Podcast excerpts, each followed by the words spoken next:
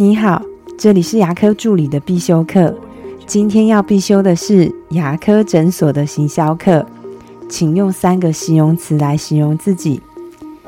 这是一位医师朋友的来信，他说他上了一些沟通、行销跟管理课，内容呢有教大家如何把我们的客户做分类，就是你要先分析一下站在你眼前这位客户，他是属于怎样类型的人。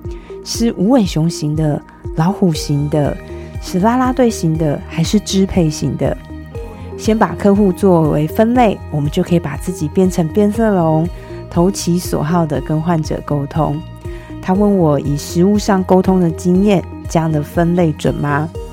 其实我比较主张，你是怎样的医师，会比你眼前是怎样的患者这件事更重要。我们不需要把所有的客户都变成我们的客户，而是要牢牢的吸住我们的铁粉。而铁粉是怎么来的？铁粉就是被你的特质给吸引过来的。我们很难会记住跟别人讲话的所有内容，但是我们会记得对方带给我们的感觉。跟患者沟通也是一样的，患者真的很难记住你跟他讲的所有的内容。可是会记住你给他的感觉，你是一位怎样的医师？你是自信的，你是温柔的，你是比较权威的。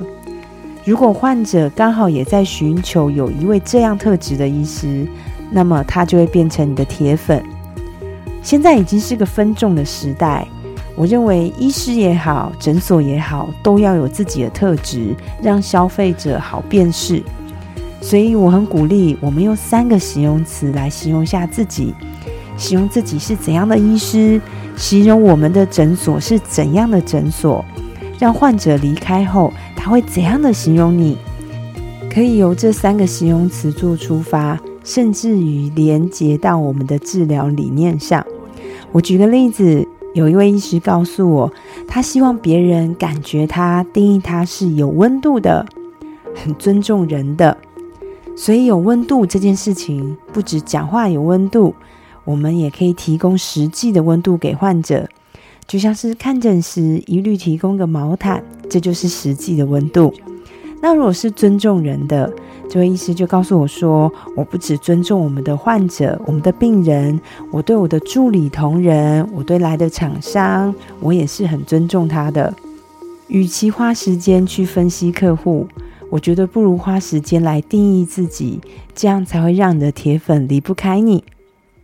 我今天就分享到这边。如果你对今天的内容觉得有帮助的话，请帮我下载下来，或是分享出去，让更多人听得到。